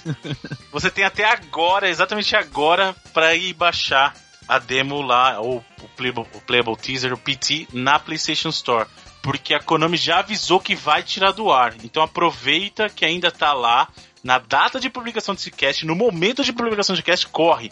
Corre para baixar. E aproveita que tem gente ganhando uma grana com isso aí, hein? Exatamente, é, não. vai criando um tanto de e-mail aí, fazendo conta pra você vender esse jogo depois aí na, na internet aí, bicho. Tem um cara anunciando lá no, no eBay é no eBay, não é? Que tá vendendo por 3, por 3 mil reais, que seria, né? O equivalente. 3 mil não, é mais de 3 mil reais, mas. É mil, mil libras. Né? libras né? é. um PlayStation 4 com PT instalado, cara. É, se alguém então, quiser comprar o 1.900, eu vendo também. Pode mandar um e-mail aqui. Se tá você não quiser pagar essa grana toda por um é. Play 4, você já tem um Play 4. Ou até melhor, vou te, vou te dar uma dica séria mesmo. Você não tem o um Play 4, corre para criar uma conta da PSN. É e põe para baixar mesmo assim, porque aí quando você tiver o seu Play 4, você vai poder baixar para ele porque você já vai comprou, na entendeu? biblioteca lá e você vai ter ele. Ele já. já vai estar na tua biblioteca, então corre, porque é uma baita de uma experiência e a Konami vai tirar do ar porque a Konami tá, tá, tá na louca, ela tá na doida até para dar continuidade nessa maluquice toda, por que, que a Konami tava tirando do ar, muita gente não entendeu, porque ela já tinha anunciado que ia tirar do ar. Aí muita gente pensou, pô, será que é só porque tá com o nome do Kojima? Será que não é, não só por isso? Acabaram fazendo uma entrevista com o Del Toro essa semana que passou aí, e o Del Toro ah, fizeram uma pergunta, inclusive, sobre o trabalho dele com o Kojima. E ele falou que, infelizmente, ele não trabalharia mais com o Kojima. Ele né? tava triste porque o projeto porque não ia acontecer triste. mais, aí pegou todo mundo meio desprevenido, mais ou menos Não, ele não, é que na verdade é que tá. Ele, a única coisa que ele respondeu é que ele não trabalharia mais com o Kojima no projeto. Agora, não ficou claro se ele estava falando que o projeto não existia Já era, mais, ele não tinha mais parte se ele projeto, não tinha, é, é se, o, se, ele ia ter que trabalhar com outra pessoa. E aí a Konami acabou anunciando oficialmente que Silent Hills não existe mais. Subiu no telhado. E fora isso, começaram a aparecer detalhes estranhos quanto a Konami, como ela ter retirado suas ações da Bolsa Norte-Americana. Bolsa de Nova York. Ela, ela não cara... retirou as ações, né? Ela acho que pelo que jeito que eu vi foi que ela é, jogou para lá o fato de ter que se reportar aos seus investidores. Não, ela não tem mais índice na bolsa de Nova York. É, esse é o negócio. Ela tá lá ainda, mas ela não tá. Pra você saber como é que se ela tá subindo ou tá caindo, na verdade nem sei como é que você tem que fazer. Não, entendeu? então, isso é um negócio maluco, cara, porque simplesmente o que ela, o que ela disse foi o seguinte: olha, eu não me interesso mais pelo mercado americano, de, eu não me interesso pelo mercado de ações americano. Eu não quero que tenha índice da Konami, não quero nada. Eu quero que se dane. E tá uma impressão muito estranha. Eu não sei o que, que a Konami tá tentando fazer. Na minha, na minha opinião modesta, eu tô achando de verdade que ela tá querendo sair da divisão de games. Eu acho que a Konami vai abrir mão. É o que dá a entender. Tudo, por, por tudo isso que tem, por, por a, pela falta de de jogos mesmo. De, não, não só de jogos, mas pela falta até dele de um aviso, né? Eu lembro que a gente tinha comentado no primeiro programa, quando a gente falou sobre o Kojima, nos outros também nós chegamos a comentar que não tem nada assim oficial, né? De falar, é isso, pratos limpos, né? Botar coisa, uh, jogar limpo com o público. Tá dando muita impressão de que eles vão largar a mão do, dos jogos de videogame mesmo, né? Porque para quem não sabe, a Konami, no Japão, ela uh, investe também em outros mercados, tem aquelas máquinas de patinco lá que... Que é o maior lucro É, dela no mercado é um ca- japonês. Patinco, pra quem não sabe, é um caça-níquel. É o japonês, bingo do né? Brasil, aqueles É. bingos, sabe aquele que bingo automático que você fica girando a máquina? Pra, tem né? pra todo lado lá no Japão, tem patinco temático de, de videogame Sim. e, e várias empresas de videogame investem nisso, né? Mas a Konami tem várias outras coisas, né? Tem, Ela tem também fitness, negócios de, tem monte é, negócio de academia, mexe com o ramo de saúde, até no ramo imobiliário a Konami tá no Japão, cara. Na verdade, a Konami começou com esse esquema do Jukebox, né? Depois que entrou pro. E, e- e é meio triste, né, cara? Porque a Konami foi uma das primeiras third party que tiveram no, no Japão, inclusive, e nos Estados Unidos. Você pega a própria Activision, que é a primeira third party, e tá aí até hoje. A Konami tava junto, né? Você pega até a SEGA, a gente teve, é da- daquela época. E, cara, se realmente for verdade, é, é meio triste, né? A gente vê, a, a gente que joga videogame há bastante tempo, a gente vê uma saída assim, porque a Konami tem tantas IPs que são clássicas, né? Do, dos videogames. Tem, pô, tem Contra, tem Castlevania, tem pô, tanta coisa. Não sei, talvez o, o- de uns anos Metal pra Gear, cá, o Silent Hill, né? Silent. Hill, perfeito. Mas de uns anos Até pra nos RPGs, eles são ah, do, do Suicoden, né? Que tem vários jogos na- nas plataformas Playstation, jogaço e tal. É, de, de uns anos pra cá tem tomado. O, o, o PS tem meio que tomado uma surra aí do FIFA, né? do- Mas independente disso, eu, sei lá, cara, eu fiquei realmente chateado assim com essa aparente intenção deles saírem do mercado de games. Hashtag chateado. É, a gente Mas- fica triste, mas não é nada escandalosamente é, novo, assim, pra você você falou, se você analisar os últimos anos da Konami, ela tem lançado um ou dois jogos por ano, assim, sempre tem um Pro Evolution Soccer, e ele nunca vende tão bem, igual o FIFA, por exemplo. Uhum. E aí a gente teve aqui, teve um Castlevania, o Lords of Shadow 2, teve esse Metal Ah, Gear, é. Ground Zeroes, é, Então, eu acho que a já vem franquia- caindo. A única franquia da Konami bem. mesmo que ainda chama atenção, cara, infelizmente, é o Metal Gear. Porque o Castlevania, na minha opinião, tá? Ele chegou no ápice, no ápice, Symphony of the Night, né? no Symphony of the Night. Ele foi o ápice, sabe? E aí a Konami, em vez de aproveitar isso, o que, que ela fez? Ela seguiu a mesma linha do Symphony of the Night nos portáteis, mas em console de mesa, ela descambou pra fazer jogo Castlevania 3D, que ela já tinha visto que não dava muito certo quando lançou os Castlevanias do 64, mas ela descambou pra fazer jogo Castlevania 3D. E pra mim, ela fundou o próprio nome do Castlevania. Sabe? Porque se ela seguisse aquela linha, inclusive hoje ainda é mais favorável se ela quisesse fazer um, um Symphony of the Night 2, por exemplo. Porque o que, que tá fazendo sucesso hoje? Não é indie, não é, não é inclusive Metroidvania indie? Já imagina se ele fala assim: eu estou lançando o Metroidvania que, sur que cunhou o termo Metroidvania de novo. O jogo de todos os tempos de Metroidvania. Sabe? Eu vou lançar a sequência do melhor Metroidvania de todos, que foi o, o Symphony of the Night. Tá aqui, ó, Symphony of the Night 2. Pá! Ia vender que nem água. Bruno, sabe o que é engraçado? É, você falou que eles continuaram, eles, óbvio, eles continuaram o, lançando o Castlevania nos portos, mas nenhum deles chega no nível do Symphony of the Night. Não, mas eu acho assim, pelo menos são bons jogos. São, são sabe? bons, mas não é aquela experiência como é o Symphony of the Night. Não, eu acho que nenhum conseguiu, conseguiu chegar no nível, mas tem. Mas eles também tem- não precisam reproduzir isso. Exatamente, tem jogos que estão muito próximos. Por exemplo, o- os Castlevanias do DS são Castlevanias. Até os do Game Boy Advance eu acho que são, são honestíssimos, sabe? Teve o, o, o Circle of the Moon, teve o Harmony. eu acho Harmony of Dissonance. of Dissonance e o próprio Area of Sorrow. Aí depois teve o Dawn of Sorrow no, no DS, teve o.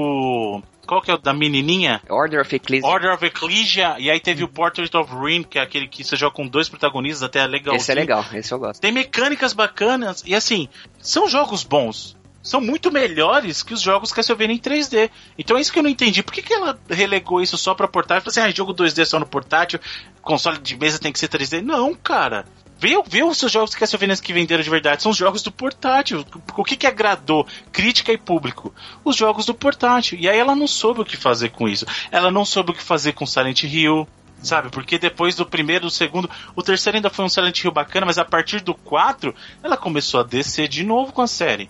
Sabe? E ela nunca conseguiu recuperar o, o, o pé dela ali, a, a mão, né? A gente fala o furo em inglês e a mão. Nunca conseguiu recuperar a mão em É, português. até agora, o, o próprio Silent Hills mesmo, você pegando o PT, é, é- é estranho, né, cara? Porque o PT é, é um, um ambiente interno, né, dentro da casa, e Silent Hill sempre foi muito baseado em, em ambientes externos, pelo menos os- até onde eu joguei, acho que eu joguei até o 3 ou 4, em- na cidade, em ambientes externos, né? Será que eles i- ia conseguir ser tudo aquilo mesmo que o teaser Não, tava... mas é, Não, na verdade o que- não era o Silent Hills. é, Né? ele não tinha nada a ver com essa Era uma coisa para chamar a atenção do que É. seria o. Assim, no final dele, ele tem uma- um shot lá da, Isso, do Norman da Reedus, cidade, uma cidade, né? né? Ah, Então, tá. Então não é. Aquilo lá é. mas, é- mas eu vou confessar para você Aquilo que é pra eu, te dar um aspecto Então. de que o jogo pode passar de terror, né? Então, eu, eu, eu, Bruno Carvalho, preferiria que o jogo fosse exatamente na mesma pegada do PT. Porque o PT, pra mim, ele demonstrou terror. Um jogo de terror psicológico como há muito tempo eu não sentia num jogo. E graficamente sensacional. Não, não também. só graficamente, o clima do jogo, você realmente tá tenso. Eu conheço gente que não conseguiu terminar o PT, não só porque aquele último Presente. puzzle é sacanagem, né? eu não mas consegui terminar, não. de medo, Eu sou de cagão medo. mesmo, né? eu queria muito. ah, e Pior que sabe o que disso tudo que me deixa mais triste. Meu maior sonho não vai acontecer, que era o PT pro Morpheus, cara. Olha aí. É, mas se caso acontecer o que a gente tá pensando da Konami pular fora, acho que ela vai vender as IPs, né, cara? Então, aí é que tá. O que me leva pra minha próxima pergunta. Caso a Konami realmente se retire definitivamente do mercado de games, quem você acha que deveria ficar com cada IP? O Castlevania e Kojima, acho que a Nintendo ia ser bacana, né? Você acha que a Nintendo Será, contrataria cara? o Kojima, Kojima? pra fazer Castlevania? Eu não acho. Vai fazer Metal Gear no. Eu acho que a Nintendo pegaria No Castlevania. U, eu acho Ah. que a Nintendo pegaria É, Castlevania. Castlevania, o Contra também devia ir pra Nintendo, eu acho. Agora, Metal Gear tem que ir pra Sony, porque Sony, bicho. foi onde É. Metal Gear Solid começou. Metal Gear não, Metal Gear começou lá no MSX Lá- mesmo. Ah, o MSX. né? Mas Metal Gear Solid nasceu na, na- na- na Play- no PlayStation 1 e pra E mim. até o continuar 4 como- foi só exclusivo de PlayStation, né? Os, os Solids, né? É o, é o seria o certo, né, cara? Mas, por exemplo, o Castlevania eu acho Nintendo, o Contra eu acho Nintendo. O Silent Hills, cara, é, tipo assim, a gente fala o que a gente acha, mas provavelmente, se for vender, vai ser vendido pra quem tem dinheiro mesmo, né? Eu imagino ó, jogando o Kojima pro alto, assim, e um milhão de desenvolvedores saindo na porrada pra pegar. Eu acho que é o seguinte: tem que cair com quem o Kojima tiver. Pronto. É, o Metal Gear, sim. Quem contratar o Kojima tem. Não, não Metal Gear. Metal Gear já. é. Todas. Ele não quer mais fazer. Todas tem que cair no, no- no- Eu acho na assim. mão da mesma, aí vai ser Não, não, eu tô falando assim, o Silent Hill. A franquia Silent Hill tem que cair onde o Kojima tiver pra ele poder fazer o projeto com o doutor, entendeu? Então vamos supor, ah, caiu na mão da Ubisoft. A Ubisoft foi lá e comprou a IP da Konami, sabe, do Silent Hill. Então tem que ser. Se bem que, puta, mas se cair na mão da Ubisoft, eu sei lá, mano. Mas é quem tem dinheiro, né, cara? É Ubisoft. Vai sair um Activision, Metal Gear EA. por ano. Se for, se for first party, cara, eu acho que quem tem grana mesmo seria a Microsoft, né? Nem a, a divisão Xbox, que ela não tá. A gente até viu, teve notícias nas últimas semanas que a Microsoft tá segurando um pouco a grana da divisão do Então, Xbox. você né? vê que é engraçado? Eu acho que o caso da- do Xbox e do PlayStation são casos totalmente os opostos. Porque, assim, no caso do PlayStation, da, da Sony, quem tá segurando a Sony nas costas é o Play 4. Sim. Agora, no caso da Microsoft, a Microsoft tem tanto dinheiro, mas tanto dinheiro, que ela pode fazer mais uns três Xbox e não vender. É, se ela Porque quiser. a Microsoft é muito grande, Se ela velho. quiser, ela compra todas essas IPs da, da Konami. aí. Ela compra a Konami também. Já dá. Leva os caça-níquel, leva, leva tudo. Vamos falar também que a gente tá especulando, né? Não foi algo que aconteceu ainda, porque oficialmente, assim, o que, o que a gente leu aí por aí, oficialmente o que a gente leu por aí, olha que beleza. O que, o que diz a Konami é que, quando tava rolando o papo do Kojima lá, que Metal Gear continuaria com ou sem Kojima. Então, teoricamente, eles lançariam mais Metal Gears. Pois é, e... mas aí como a gente tá especulando, ninguém quer que isso aconteça, então. Vamos, entendeu? Acho que se for continuar Metal Gear sem o Kojima é meio difícil, cara. Que você vai perder o seu diretor, roteirista, é, Então, mas é, eu tenho que game ver design, cara, Kojima tá em tudo, né? Um poucos, cara. É. É. Por isso que eu tô falando. Tem que ver se o Kojima quer, mas no caso do Silent Hills era uma coisa que ele queria. Por isso que eu tô falando. O Silent Hill tinha que cair na mão do estúdio que tiver o Kojima. Quem contratou o Kojima tem que comprar o Silent Hill. Tem que ser uma. Aliás, tem que ser uma coisa do Kojima. Falar assim: olha, eu estou indo trabalhar pra você, mas a minha primeira exigência, você vai comprar. É Silent IP. Hills. né? Quando tiver pra venda, você vai comprar essa IP porque eu quero fazer aquele jogo com, com o Del Toro. É, entendeu? pra chamar o Del Toro. Teve, exatamente. teve, teve pré-venda do Silent Hills? Não, Não, acho, acho que nem que não, chegou a entrar em pré-venda. Porque tá aí já teria outra coisa também que. Cara, quanta gente não deve ter comprado o PlayStation 4 por causa da E3, por causa de Silent Hills, né? Eu acho, eu vou dizer até pra você, eu tenho uma suspeita que várias unidades de Play 4 venderam essa semana aí só pros caras baixar correndo o PT. baixar o PT. Né? Sabe? Eu acho mesmo. Mas eu acho assim, muita gente comprou Play 4 ou comprou console dessa geração contando com o Metal Gear 5. Então, pelo menos esse, por enquanto, tá garantido. Eu não duvido nada de dar a louca na Konami não lançar esse jogo, cara. Do jeito que ah, tá, é possível. Eu acho assim. Não, cara, tem até bando de PS4 Por isso que eu tô falando, tem que tomar muito cuidado. Eu, eu acho que ela não vai fazer isso porque ela já investiu uma puta de uma grana. Mas do jeito que tá dando a louca na Konami, pra mim a Konami, a Konami tá cometendo suicídio comercial na parte de videogames, cara. Ela quer, ela quer queimar a imagem dela com os gamers e acabou. Eu acho que ela entrou nessa. Mas às vezes por isso que eu tô não falando. interessa mais tá nesse Mas é então, por isso que eu tô falando. Eu acho que o maior indi indicativo de que ela não tá nem aí mais pra videogame é isso. Ela não tá mais ligando pra imagem, de, pra imagem dela com os gamers. Ela quer que se dane a divisão de games e acabou. tem até aquela imagem que fizeram de zoeira que eu ri muito do, do... planejamento da Ah, o planejamento de 2015. Bom, é bacana colocar no post esse link dessa É. imagem. Cara, mas às vezes é isso, é, é difícil a gente querer analisar porque as, as desenvolvedoras japonesas elas são muito diferentes, né? Culturalmente das outras, né, cara? Então às vezes ela pode se pensar em ligar, ah, não quero nem saber desse negócio de videogame, mas largar tudo, cara, porque elas têm vários outros negócios lá e provavelmente negócios que dão muito mais lucro, né, cara? É triste, igual o Edu falou, a gente tem essa notícia que é uma empresa na época do Super Nintendo, Play 1 e fez, Na época do Nintendinho, na época do Atari, brother. é, cara, tinha tudo. Então, na, na época do, do Super Nintendo, cara, ela teve. a- agora não lembro se foi no Nintendinho ou no Super Nintendo, que a Nintendo tinha aquele limite só de 5 jogos por ano, né? Que uma publisher podia fazer. A Konami criou outra publisher só pra lançar mais jogos, cara, porque tantos jogos eles tinham, né? Então é uma. É, é realmente é triste, mas, cara, é ne- negócio, né? A gente sempre fala aqui que no fim o que importa é o dinheiro, né? Se tá entrando ou não. E se pra eles eles não veem futuro da Konami na, nos, nos jogos, Mas eu acho que não precisava ser desse jeito, né? Não precisava ser tá feio. Tá feio, entendeu? Tem- Existem, existem maneiras de sair e maneiras, sabe? Existe, você pode sair brigando, Hum. você pode sair bem com o pessoal, você pode deixar o pessoal triste com a saída. E a gente teve a várias- outra notícia também que é, eles estariam é, querendo investir em mercado de mobile, só nos jogos, mas só em mobile, né? Que é outra coisa que a gente vê que é, eles estão ligando mais pro mercado japonês do que pro ocidente, né? Porque no, no Japão o mobile engoliu tudo, né, cara? Até os, tá engolindo até os portáteis, né? Triste também, não só pela Konami, mas acho que o assunto que até já foi comentado, por conta do Japão também, né? Que, que, que dó. É, o mercado mudou lá, né, cara? É, Isso lá mudou. Infelizmente coisas, isso é comum, né, cara? É outra geração, então. O Japão ele tá vivendo, aliás, ele sempre viveu uma vibe própria. Aqui nos games a gente tinha, digamos assim, uma importância maior pros consoles no Japão. Hoje em dia já não é mais assim, cara. O Infelizmente. negócio deles é jogar no treino, pro serviço, pro trabalho, aí é jogar no celular e até no... Por isso que o portátil ainda vive bem até lá. É, lá vende bem mesmo ainda. Mas o mobile engoliu tudo. Muitas, muitas desenvolvedores japoneses sai, largaram o console pra fazer jogo pra mobile, né? Paciência, né? Bom, vamos, vamos parar de falar de triste, que eu tô triste já dessa coisa da Konami. Muito Tom chateado. de voz, é uma baixada. É. já que- Vamos falar de coisa boa, né? Falar de. Falar de coisa boa. Falar de TechPix. Não, É. não vamos falar de TechPix. Não, nós vamos falar de uma coisa muito boa agora. Nós vamos falar do que nós jogamos essa semana, senhores. Muito bem, eu quero saber de vocês. O que foi que, que divertiu vocês essa semana entre a, a tristeza das notícias da Konami e o que, que te mantinha alegre? Engraçado é que essa semana ah, eu não tive tanto tempo pra jogar coisas mais recentes, mas com esse anúncio da Konami, eu peguei pra rejogar o Castlevania o primeiro clássico, cara. Continua muito bom. Ainda dá pra jogar legal. Naquelas. É, Muito, muito bom, muito bom. Câmera lenta.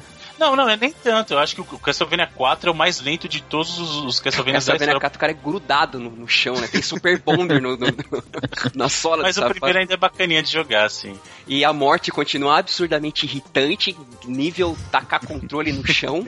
É, é muito irritante aquela morte. Acho que é dos, um dos chefes que mais causaram pesadelos nos gamers né, em todos os tempos. Com save state é difícil.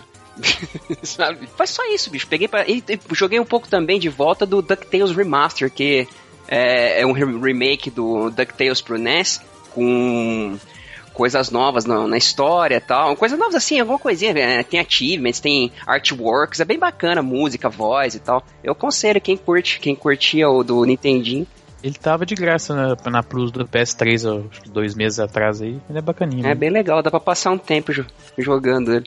Eu, eu tenho, eu comprei ele na época do Play 3 também, mas por, por, por mais estranho que pareça, eu ainda prefiro a versão do Nintendinho nesse caso do DuckTales. Mas é, é uma versão bacana. E vem com ele também? Com a versão Não. original? Ah, é o do. É o. É o Castle of Illusion Castle que of vem, Illusion né? que vem, É. que vem um remake, né? Que é um remake mesmo, não é um Ele remaster. é totalmente e aí remake. vem a versão Que é original. muito do- bom também. Sim. Uhum. Mas eu também, nesse caso, prefiro o original. e o senhor, Sr. Felipe, o que, que o senhor jogou essa semana? Bom, eu terminei de jogar o Shovel Knight, né? Que eu falei da semana passada. Joguinho bem bacana mesmo, cara. Bem divertido.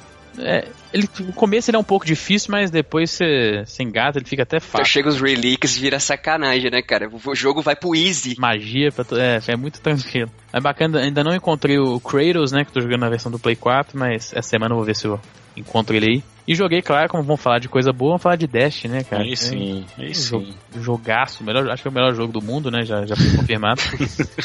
Eu vou mudar o nome dessa, dessa, desse bloco pra sessão Destiny, né? De muda, É, muda o nome do programa pra Final Fantasy Cast e esse bloco pra sessão Destiny.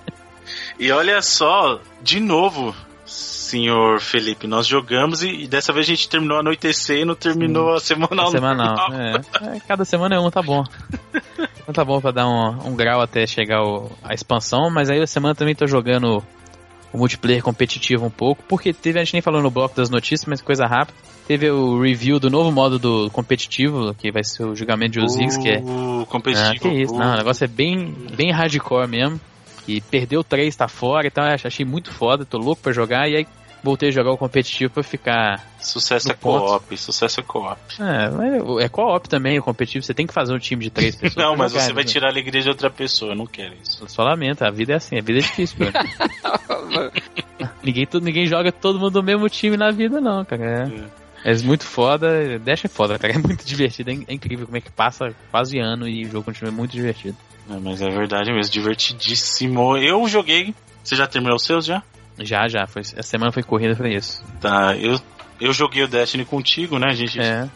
ia começar a GTA, mas não conseguiu também, né? Não conseguiu o quórum pra jogar com a gente. Pois é, tá faltando alguém pra jogar. Tá faltando um quarto ah, elemento no nosso time aí, É. porque no, no Destiny é mais tranquilo que são três, aí no, no GTA você precisa quatro pra fazer as raid, as heists lá, e o pessoal não, não Foda, o colabora. Evandro, Evandro já abandonou o GTA Já em miou. uma semana, nunca vi.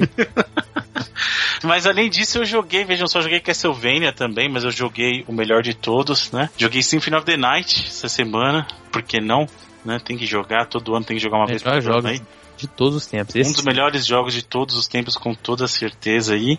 empatado e também Dash. joguei aproveitando. Como é que é? Empatado com o Dash. Tá empatado ali, né? Pau a pau ali, ele e o Dash. Você, você diria, você diria, por favor, aqui ó, vem comigo. Vem comigo, Felipe. Você diria que o Destiny é o Castlevania Symphony of the Night dessa geração? É, ué, o, o, o Symphony of the Night é o melhor jogo do Play 1 e os melhores do, da história. O Dash é Então. o melhor do Play 4 e os melhores da história. Tudo bem, eu acho, eu acho assim, um, um pronunciamento honesto, um pronunciamento justo. Ah, mas incrível que pareça, como eu tava jogando o Symphony, o Symphony of the Night no Vita, né, com os PS1 Classics, eu acabei jogando outro jogo que eu não queria dar uma chance lá, que é aquele Monster Bag que saiu Aí. na Plus da- do, desse mês, né, ainda não acabou esse mês. E cara, é um joguinho de puzzle divertido, eu me diverti, é um puzzle honesto. Parece bem bacana. Cara, é, é o monstrinho lá que, que ele é a mochila da menina, né? E, e aí você tem que sempre correr atrás das meninas, então solucionar um puzzle, você tem que meio que. Cada pessoa tem um desejo, tem que ser, conseguir fazer com que aquela pessoa obtenha aquilo pra progredir. Tem chefões num puzzle, é bem interessante. Eu gostei, me surpreendi muito com esse jogo. Eu acabei me divertindo bastante, cara. É um jogo honesto pra passar tempo, assim, sabe? Então, o que eu fazia era entre, entre uma jogatina de Castlevania, eu já jogava um Monster Bag ali pra dar uma quebrada no ritmo e depois voltava pro meu Symphony of the Night. É, então recomenda pra galera que tem um Vita aí. Eu, ah, e principalmente corre. É de graça, tá é de até graça terça-feira pra baixar. Até terça-feira você pode baixar. Então corre pra baixar porque é um jogo honesto pra passar tempo, cara. Vale, vale a pena assim. De graça ainda, até injeção na testa. É até um ônibus errado. De graça só não vale o Punation. Punation dois meses, engole aí, dois meses seguidos. vai lá. Corre lá. Se você não. E eu acho melhor. Eu vou dar uma dica pra você. Se você não baixou o Punation, baixa, sabe por quê? Porque senão a Microsoft vai colocar de novo no É. próximo mês da Gold. Baixa Não e baixa. classifica cinco estrelinhas. aí- Ah, não, aí não sei. Aí eles vão. Não, vão deixar aqui até o final da geração. Muito bem, senhores. Acho que por essa semana é isso que nós temos para vocês. Muito obrigado por ter nos acompanhado por essa hora e meia de programa aí. Se você quiser deixar o seu feedback, comentário, sugestões para, sugestões para a nossa equipe, por favor, deixe seu e-mail no ouvinte, arroba, não é deixe, envie. Envie seu e-mail para ouvinte, arroba, reloading.com.br. Você pode também nos seguir no Twitter, twitter.com barra reloadingbr. Reloading é R-E-L-O-A-D-I-N-G BR. Ou então arroba reloadingbr, né? Ou você pode visitar o nosso. Ou não, você deve visitar o nosso Obrigado site. Obrigado a visitar o site. Cadê a galera dos comentários? Galera Porque o senhor Edu Alhai aí comentou o Discuss, ele falou: coloca o Discuss que a galera vai pirar. Coloca o Edu o trabalha lá no Discuss. Né, Exatamente, então. ele, ele, leva uma comissão lá do Discuss. O senhor concordou comigo, senhor Felipe Mesquita? eu acho o Discuss a melhor plataforma. é, só que não tem comentário, então não adianta nada. Tem a melhor plataforma tem comentário. Então, por favor, deixe o seu comentário lá no Discuss. Faça o Edu Alhai feliz no Isso. nosso site reloading.com. Comenta lá que a gente tá respondendo tudo ainda. Exatamente, aproveita lá a interação, tá louca lá, o negócio Isso, tá é. sempre respondendo. O Edu, o Felipe estão lá, ó comendo solto, também respondo lá às vezes, pá. Então, por favor, deixe seu comentário, interaja conosco ali, é seu espaço para interagir conosco. E como toda semana nós trazemos uma pequena canção para terminar nosso programa, e essa semana a escolha é do senhor Felipe. Felipe Mesquita, o que o senhor traz para os nossos amigos gamers que estão ouvindo nosso programa para terminar um tom de alegria esse programa? Então, meus amigos, diferente do, dos meus companheiros de cast que sempre escolhem uma música temática, tem a ver com o programa, eu não tô nem aí pra isso. Eu sempre escolho uma música que eu curto bastante. E essa semana eu vou escolher uma música do RPG que eu gosto muito do Play 1, que é o Threads of Fate. Que no Japão tem outro nome, né, Bruno? É. É Dio Prism. Dio Prism, é alguma coisa. Prism, né? Joguinho do final da, da era do Play 1 ali, mais um jogo da Square. E a música que eu vou escolher é Passing Through the Forest, minha música favorita da soundtrack. Muito bem, senhores, é isso. Até a próxima semana, senhores. Até lá. Valeu.